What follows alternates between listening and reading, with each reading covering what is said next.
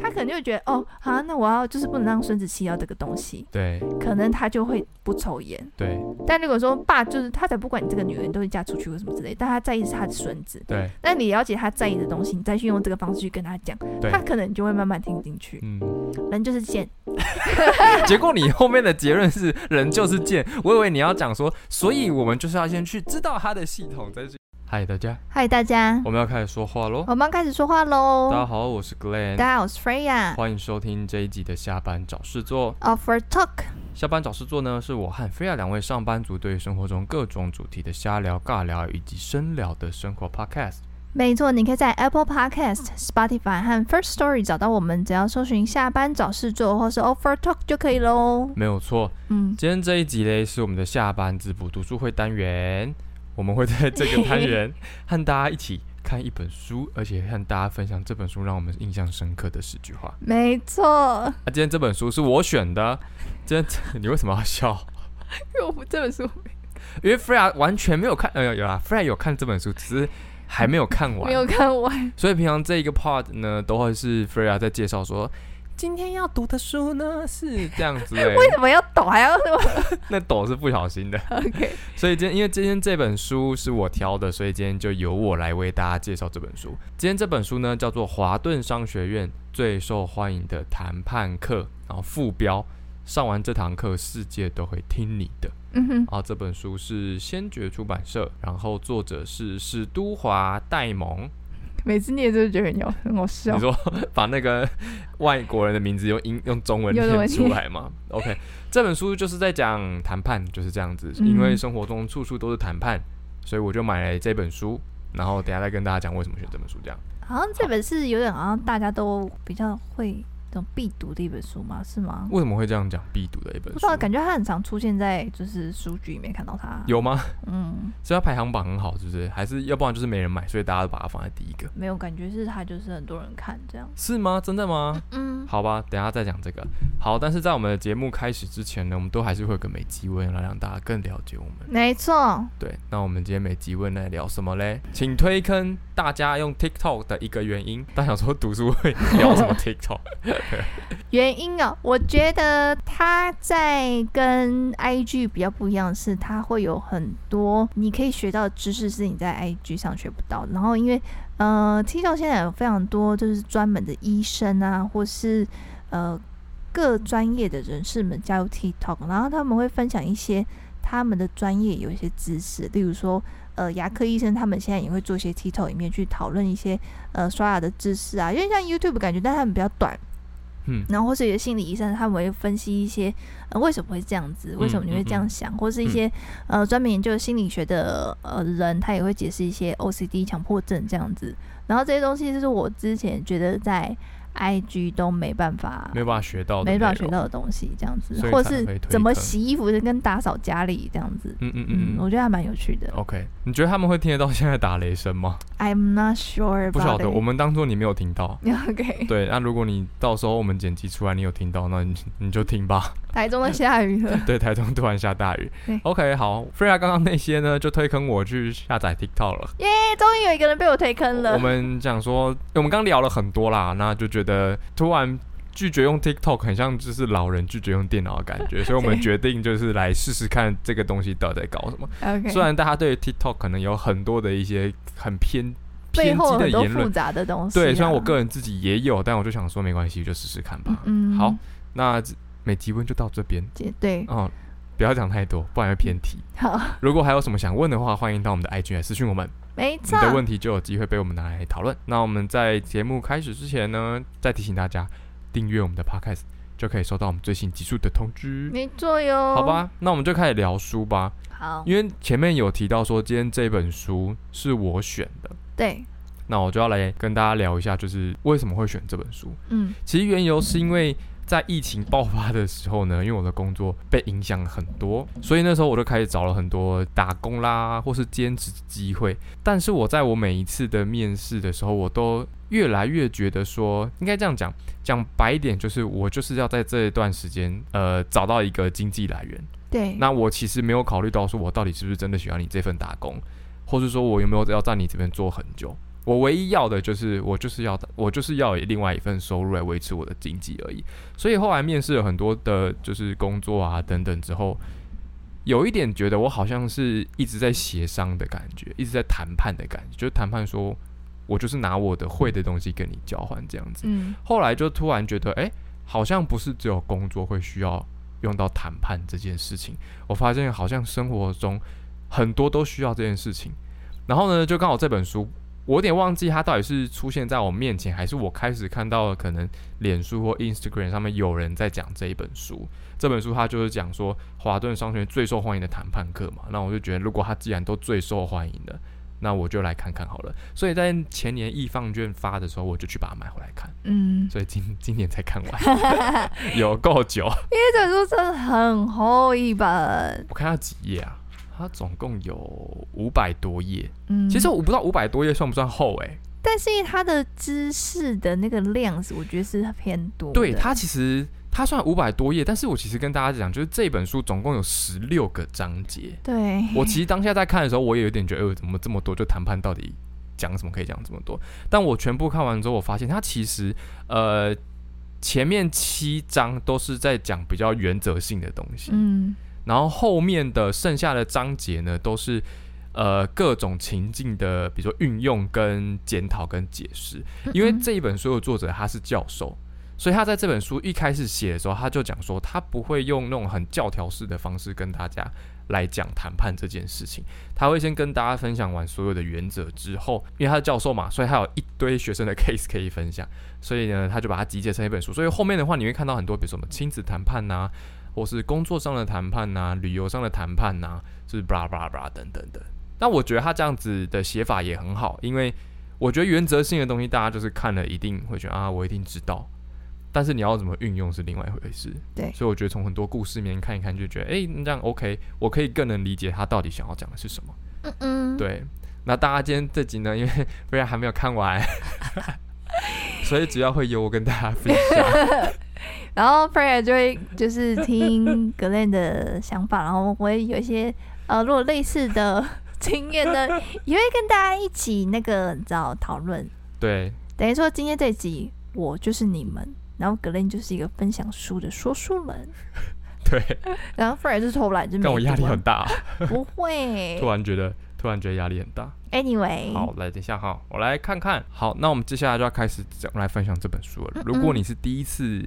呃，点到这一集来听的话呢，我们的读书会简单跟大家讲一下，我们会用十句话来跟大家分享这本书的内容。对，十句我们最 catch 我们或者我们最有共感的。呃，书里面的部分，然后跟大家分享做讨论。是的，是的，这样子希望大家听起来会比较觉得，哦，这句话要打到我，就有兴趣的话就可以去看看这本书。但其实很多时候就是十句根本不够，写了一大堆，最后删了一大堆。但就是我们的方式。对对对对对，没有错。嗯。好，我们先来看第一句哈。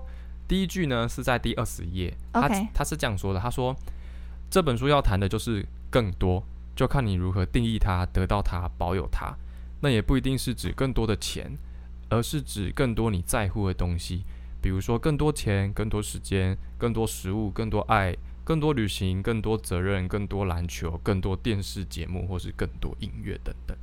嗯嗯，我觉得他，我会觉得这段比较 catch 到我，是因为我觉得他把谈判讲得很生活化。嗯，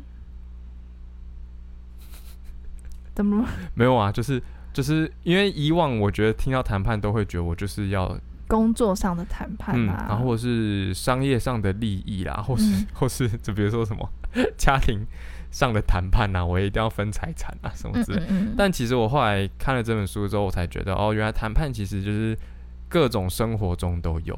嗯，比如说可能，比如说我们两个，比如说我我随便假设，我不是什么意思。嗯、比如说我跟 Freya 约录音，我可能就是我想要在某个礼拜，我也就是其实我们在瞧瞧我们的录音时间的时候，这也是一种谈判。对，所以我就觉得，哎、欸，这句话就是它可以很简单的把谈判变成一个是很生活化的东西。嗯，OK，下一句呢，在第五十九页，他是这样写的，他说：“当我们碰到愿意聆听我们说话、重视我们、找我们商量的人时，我们反而会更想要提供东西给那个人。”我觉得这一段呢，他主要在讲说，人是一切的重点。他的意思是说，我在跟你谈判的时候，其实。你虽然你的目标很重要，但是其实你要一直知道你是在跟一个人谈判，所以其实那个人他的比如说脑中的想法等等才是最重要的。对，你为什么突然笑了一下？因为菲尔最近发生了一件事情。哦，好啊，好啊，来来分享一下。呃就是你跟不管是家人或是朋友或是伴侣相处久了之后，有时候你们可能会习惯对方的存在这样子。嗯哼。然后当，可是有时候你们就会有说一起生活啊，就是因为生活的琐事，你们会觉得冲突，或者是有一些可能没有沟通到的地方。但我觉得这一次，就最近这一次的事情，呃，我觉得我跟以前比较不一样的是，就像你刚刚说，在谈判这件事情的时候，你一定会觉得自己受了什么委屈，或者你觉得自己的想法没有被重视，或是忽略了。可是，在同时你在很专注自己，或是你想要说出自己的痛苦的点之后的时候，你也要想的是，别人会这样子做，或是今天这个事情的产生，一定有另外一半的。原因，或是对方的原因，或是对方的难处，但是这时候你要怎么样去让自己不要过度的 focus 在自己身上？自从这个事情之后，我给我自己的 key 是：It's not about me, it's about us。对，或是 you。对，It's not about you and me, it's about us。因为这是我们俩的关系，因为我们现在有冲突，就表示我们的关系遇到一个问题，或是遇到一个难处。那这个难处。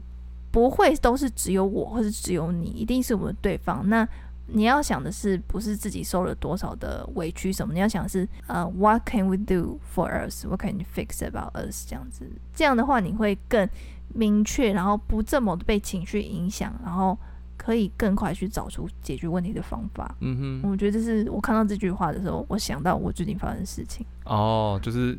有点像是把自己放在太前面了。嗯，因为就像你跟公司谈判，或是你在呃跟客户谈判的时候，你觉得我一定要拿到最便宜价格，我一定要拿到最好的 deal 这样子。但其实这个时候是你本来要考虑就是双方，你想要好处，对方也想要好处。嗯嗯嗯，觉得这样。你这样讲，突然讲很实际，我觉得没有错。嗯。可是然后我觉得这一 part 呢，因为他有提到说，呃，人才是一切的重点嘛。对。那因为这本书里面会讲很多，就是你可以用什么方法去让对方觉得。你你你是重视他，欸、对我重视他。然后呢，他这边就有提到说，这一本书的教授他在谈判的时候，嗯、他说他最常讲的第一句话就是“今天怎么样”，就是问你说：“哎、欸，你今天过得如何？”嗯、然后他写出来说这句话就有四个功能，很多。他说这功能有什么？第一个是我跟你建立关系，嗯，我不是一来就说：“哎、欸，你上次那个案子怎么案子进度到哪？”不是，我是先跟你建立关系。我问你说你今天过得怎么样？第二个是我会获得你的资讯，因为你会回答我，你今天到底过得好不好？嗯，比如说你可能跟我说没有刚塞车，所以我迟到。我就会知道你现在的状况是怎么样。可能很急躁啊，可能很急躁，可能可能你觉得刚刚那个那个司机开车开得很急掰等等之类的。嗯、第三个就是我把焦点放在你的身上，我不是一来就先跟你谈公事，嗯，我是先想了解你到底是一个什么样的状况。当你这样问的时候。整体来讲，整个谈判就会比较轻松。我觉得是，但我觉得这个台湾人好像不太会。我觉得蛮有趣的这个东西。对，因为其实这个例子真的是工作上比较多。当我在跟一个新的，比如说厂商或客户聊天的时候，我也是很习惯的直接说：“好，那我们今天要讨论的是什么？”这样子。因为如果我是主导的人的话，我其实当下不会有太多的感觉。但是最近呢，因为我们公司有在跟另外一个厂商谈。啊，刚好那一次主导人不是我，所以我们的我们就是有约好跟对方约好要赖通话，赖通话一打，呃、欸，一接起来就是喂喂喂之后，对不对？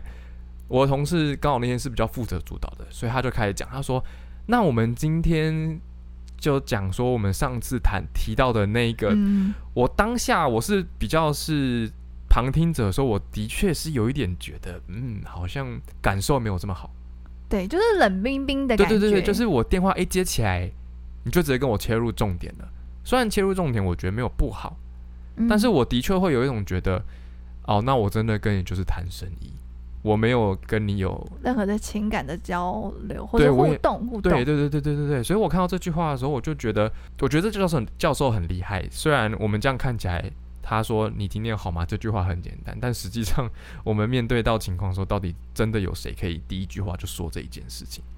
我觉得就是，如果呃听众们有跟外国人共事经验的时候的话，我觉得这句话你会比较常从外国人的嘴巴里听到。对，就是你看到 How are you today 什么什么的，嗯、然后可能大概都会闲聊一下，你就会觉得啊，可以喘口气的感觉，然后你再有点像热身，对，对，就是一个小小的举动，但我觉得很重要，重要就是会帮助很大，会让你觉得比较自在一些些。我觉得是这样，而且我觉得可能是我们比较急吧，会很想要赶快。嗯就像你刚刚讲的，你在处理一件事情的时候，你会想要把自己放在前面。对。那如果假设我的情绪今天很稳，呃，我的情绪今天很稳定的话，我会想要赶快达成的事情是我今天想要跟你协商的结果跟我的目标。嗯、对，我想要赶快让个 get this done 这样。对，比如说我今天跟你谈判是谈说我想要，比如说加薪。嗯。所以我一进来的时候，我可能就会想说，好，老板，那我们加薪的幅度要怎么算？嗯。然后就会很你就失败了，就会很干。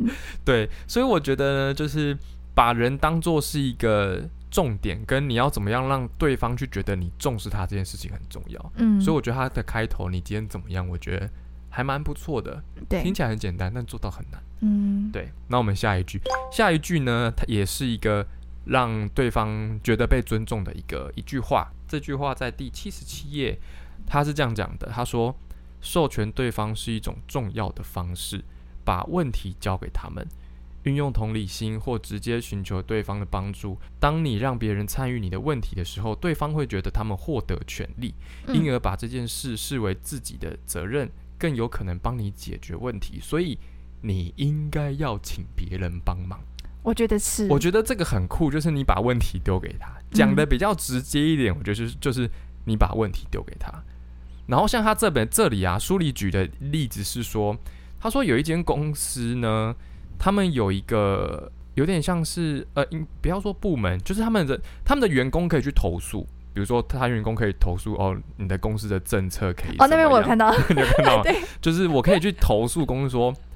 欸、我觉得在台湾可能不会叫投诉，但在台湾可能会叫做对对对意见箱，想想成意见箱就好。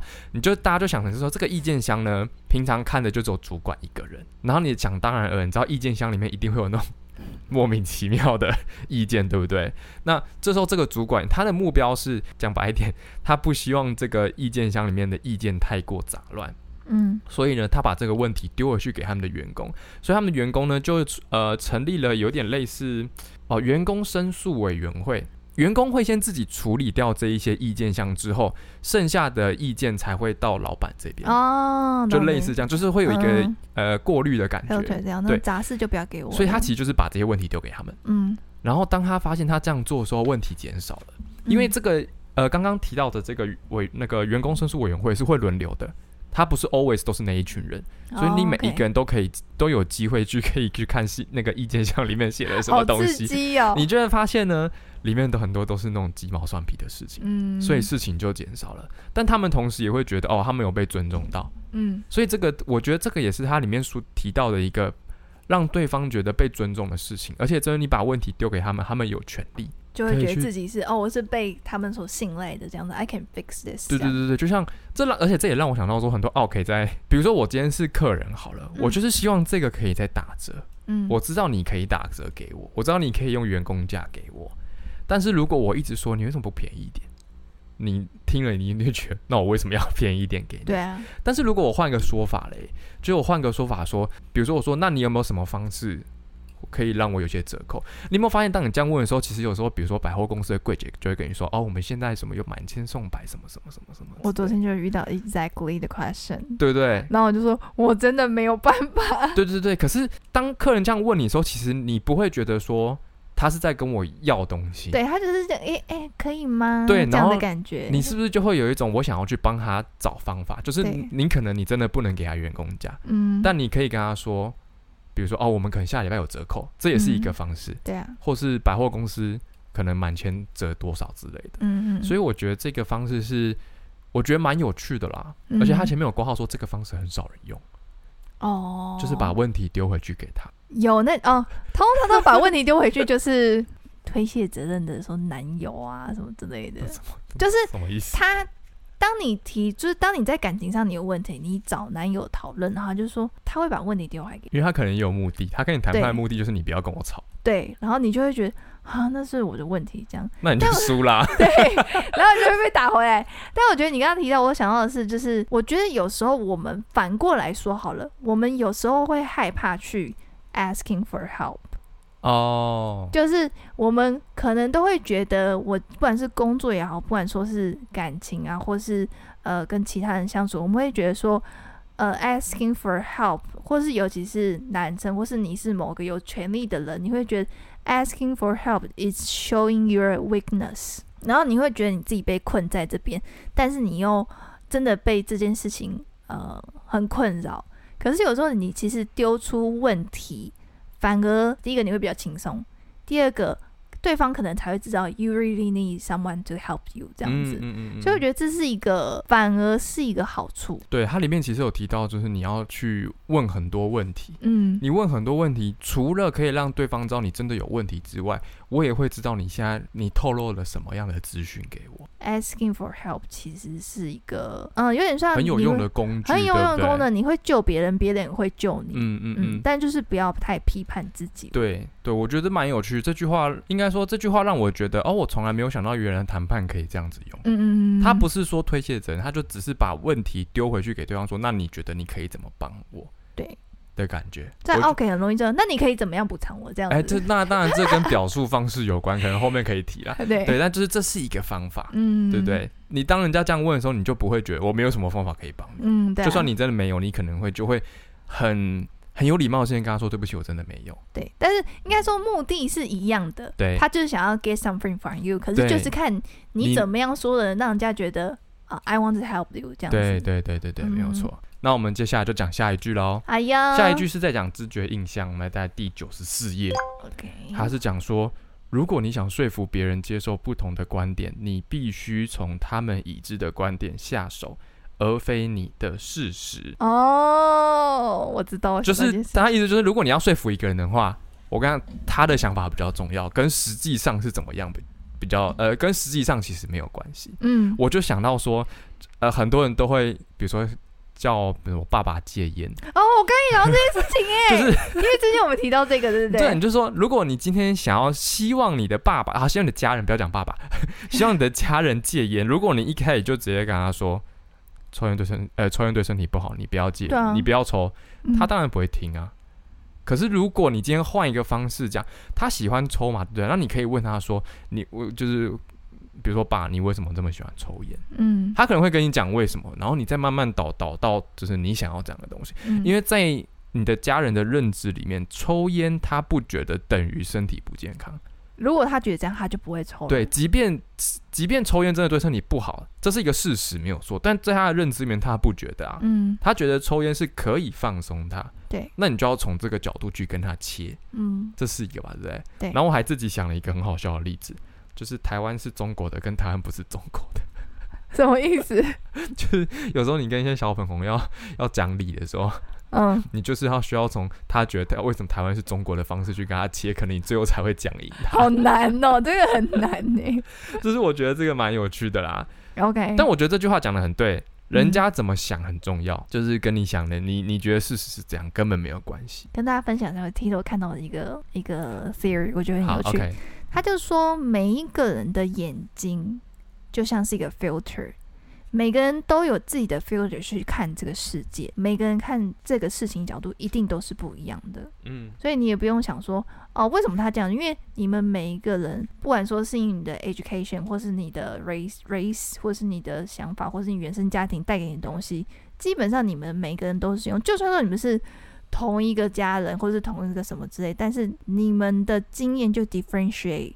你们不同的 filter，嗯嗯，嗯，所以这是一定，大家对事情都会有不同的观点，这样子，嗯嗯嗯，OK。然后我刚刚看你讲这句话，我想到的是，我记得我在 T 啊，不是，我在迪卡。我看到有一个，又是突然又是一个老人没有用的一个 app，会吗？没有啦，我真我迪卡我觉得还好吧。跟跟 TikTok 比的话，他迪卡老人比较多。Oh, OK，继续。呃，迪卡他有一篇文，我忘记他实际，但大概就是他们是男女朋友，然后这篇文是女生写的，嗯，然后他就他的标题在写说。跟男友沟通要用正确的方式。OK，嗯，他就说他们好像在感情上遇到一些问题这样子.然后，但是他觉得他不管再怎么样跟男朋友沟通，他男朋友都听不懂。The problem still there, Okay. so nothing get fixed。因为他知道男朋友会买股票，就是有在买股票，对，他就用股票的方式跟他解释，他就说，如果我忘记他实际怎么讲，他就说，如果你现在这个支股票你觉得怎么怎么样，然后但是你现在觉得怎么样，所以你会怎么做？然后男朋友说我会这样这样做。那这件事情，我刚刚跟你讲这个举例，就表示我在感情上怎么样怎么样这样子。然后他男朋友就听懂了。哦，就是你要用他的系统去跟他讲话，因为我们每个人对于事情的解释一定都有一个自己的系统。对对，大家一定常会有这个想法，就是我现在在跟你讲，为什么就是听不懂我在讲什么？因为我觉得听不懂啊，因为你就是听不懂，因为你们的 filter、你们的 system 就是 build up different。嗯，所以格林刚刚讲这边就是，你就要试着用对方了解的系统去跟他讲话，就像你怎么样跟爸爸讲话。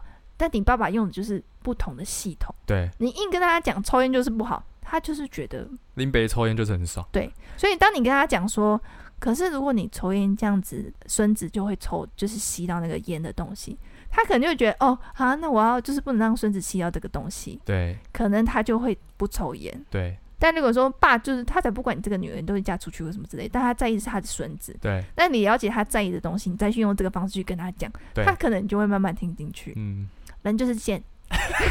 结果你后面的结论是人就是贱，我以为你要讲说，所以我们就是要先去知道他的系统，再去跟他聊。结果你最后结论，但有时候你不会就是贱，你不会觉得这样，就是有一个问题，就是贱啊。你很花了很久时间，你终于解决，然后就是叫他可能终于照你的方式去做，照着你的想法去回应，你就会觉得干你娘，我就是在说这件事情，你为什么要我花这么多力气才去？Do the things I want，这样子。所以他前面，所以他这句话才说嘛，你必须从他们已知的观点下手啊。好累啊，是不是？对。你刚刚讲到表述呢，这刚好是我后面想要讲的句子。什么意思？他在一百四十三页。OK。啊，这边有有一点多，但我挑了两句话。他说，表述方式会改变谈判中的权力平衡。然后另外一个呢，是让对方做决定，比你告诉对方该如何决定更有说服力。我觉得先讲后面那个好了。他说，让对方做决定比你告诉对方如何决定更有说服力，对不对？我就直接拿你的例子来讲。OK，爸，你不想要，你不想，你希望让小朋友抽到你的二手烟吗？嗯。你同时把问题丢给他，对，你也让他决定他要不要做。但你没有跟他讲你不要抽烟。对，你没有跟他讲你不要抽烟，你也没有跟他讲说抽烟对身体不好。对，你只是很纯粹就是把问题丢给他，让他自己决定。嗯，他是不是就不抽了？没。爽不爽？爽。对，所以表述方式很重要嘛。然后另外一个呢，我觉得很有趣的是写说他表述方式会改变谈判的权力平衡。OK，这个很我觉得蛮酷。我直接拿书里的例子讲好了。他这里的例子好像是外国人的例子哈。这个是关于美 美国运通的故事。反正呢，就是这个故事的主角呢，他是美国运通的老客户。反正他有一些问题，就是要请他们的客服帮忙这样。那客服就说：“哦，他的这个问题是只有可能新客才可以。”才可以适用这样子啊，我觉得这这个故事主角也是有一点小贱、啊。我觉得 他就说，你们美国运通的标语是会员独享专属的权益，但是你们现在这个这一通客服跟他告诉我说，这个是 for 新会员的，让我觉得非会员才可以有专属的权利。哦，是不是有够 有够？我觉得听起来很贱，但是我觉得他的确是人就是贱。对，但是第一个，我觉得他是不是重新表述了他的这个整个做法？如果就这点来讲，他有没有错？没有，他只是重复讲一次。那可是那那我觉得这个优惠应该是。就是非会员才有，那我干嘛要加入你的会员？我觉得这个很合理。然后第二个是这里面有提到的，他就说他拿了对方的标准来垫他，垫，来堵他的自己们他们自己的嘴。比如说什么十四天什么无条件退货，你那奥 K 最喜欢拿这种出来跟商家讲。嗯、所以他这边很有趣，我就觉得表述方式会改变谈判中的权力平衡。刚刚那个故事原本客服是不是刚刚说对不起，我没有办法给你帮你解决这个问题？但他重新表述之后，他就拿到了。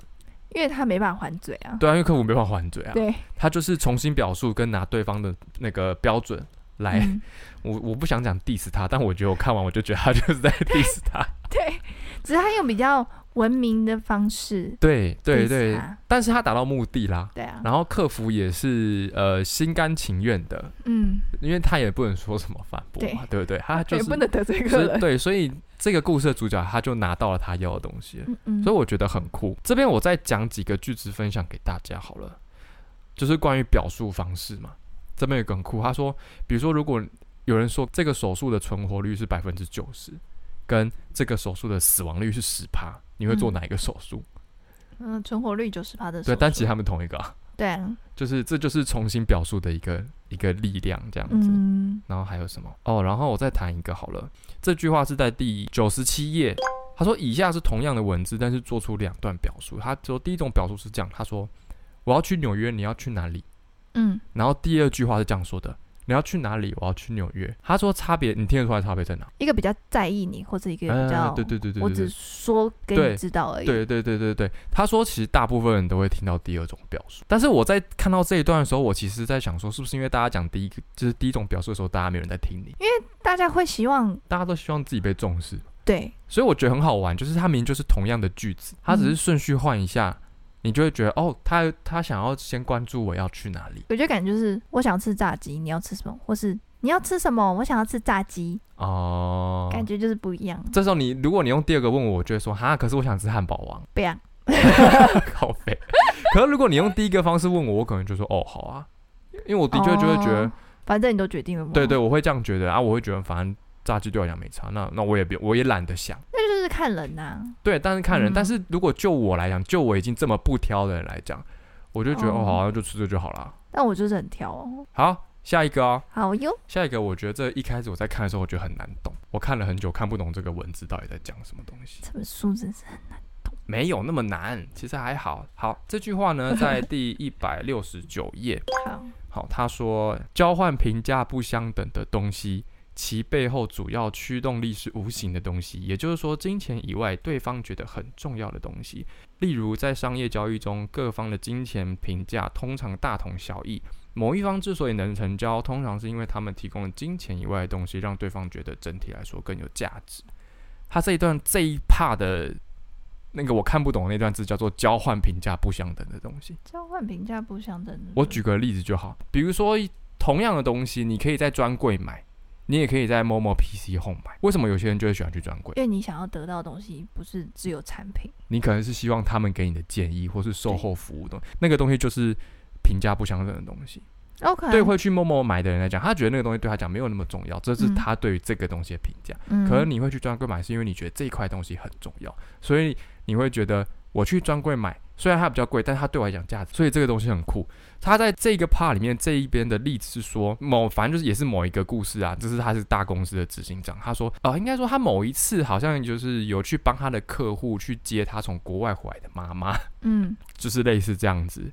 但他说他只去接了这一次，他之后跟这间公司的就是所有的合作都是非常愉快。我觉得这个如果。呃，转换成一个行动的话，就会变成是应酬，就是。但是我觉得他这边没有把它讲成是应酬。对，但是很多你看，为什么我想跟你做生意？如果你在大陆的话，就是因为我今天跟你有吃饭，啊，对对对对对，我跟你建立的一个情感，你带我去好吃的东好吃的餐厅，然后我们去过了很快乐的时光。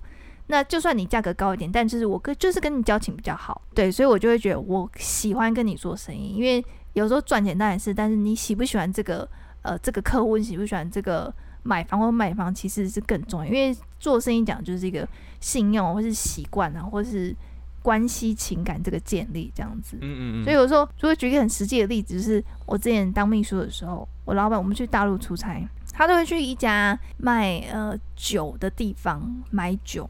买呃茅台啊，买就是应酬会会假酒啊，没有是真的，还但很贵，然后他都会去买，他们也认识，就是他跟那老板娘认识，然后就会聊天，有时候去找他聊天什么的。那所有人，老板的司机，呃，业务，就连客户都说这家很贵。就是你给我问说，哎，在哪里买？然后老板说，哦，我在哪一间哪一间？那可能当地人都知道，他说那家东西很贵，但是我老板就会去跟他买。嗯，因为第一个他不在意那个家庭，第二个他就是喜欢那个老板娘，嗯、那老板就是很会跟那个我们老板塞奶或者是讲东西，他还让我们老板在大陆买了一栋房，一间房子。哦，真的、哦，嗯，所以就算别人跟他说这个很贵，这是比同样的东西你可以用更便宜价格买到，他说哎没有啦，就是怎么样怎么样啊，他心甘情愿花比较多的钱去买这个，就是因为他们有情感上的连。对你的老板来讲。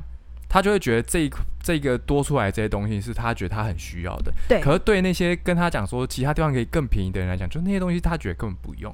对，所以这就是这个评价不相等的东西。对，没错。我是我是觉得我看到这边，我觉得这个蛮有趣的，嗯，就是会让我想到很多那种业务的手法，这样。对 对，然后帮你带小孩啊，帮、哎、你看小，帮你买什么东西这样子。对对对对对对，送一些什么欧米亚给啊。对，但是我觉得他这个范围可能大家听起来会觉得好像是工作很大。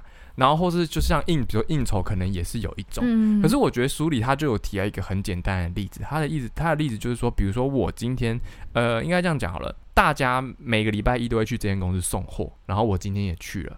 礼拜二呢，我也会去这间公司送货，其他人也会去这间公司送货。但我礼拜二的时候，我遇到了，比如说这间公司的执行长，然后可能我跟他聊天，我知道他，比如说他要去泰国哪里玩。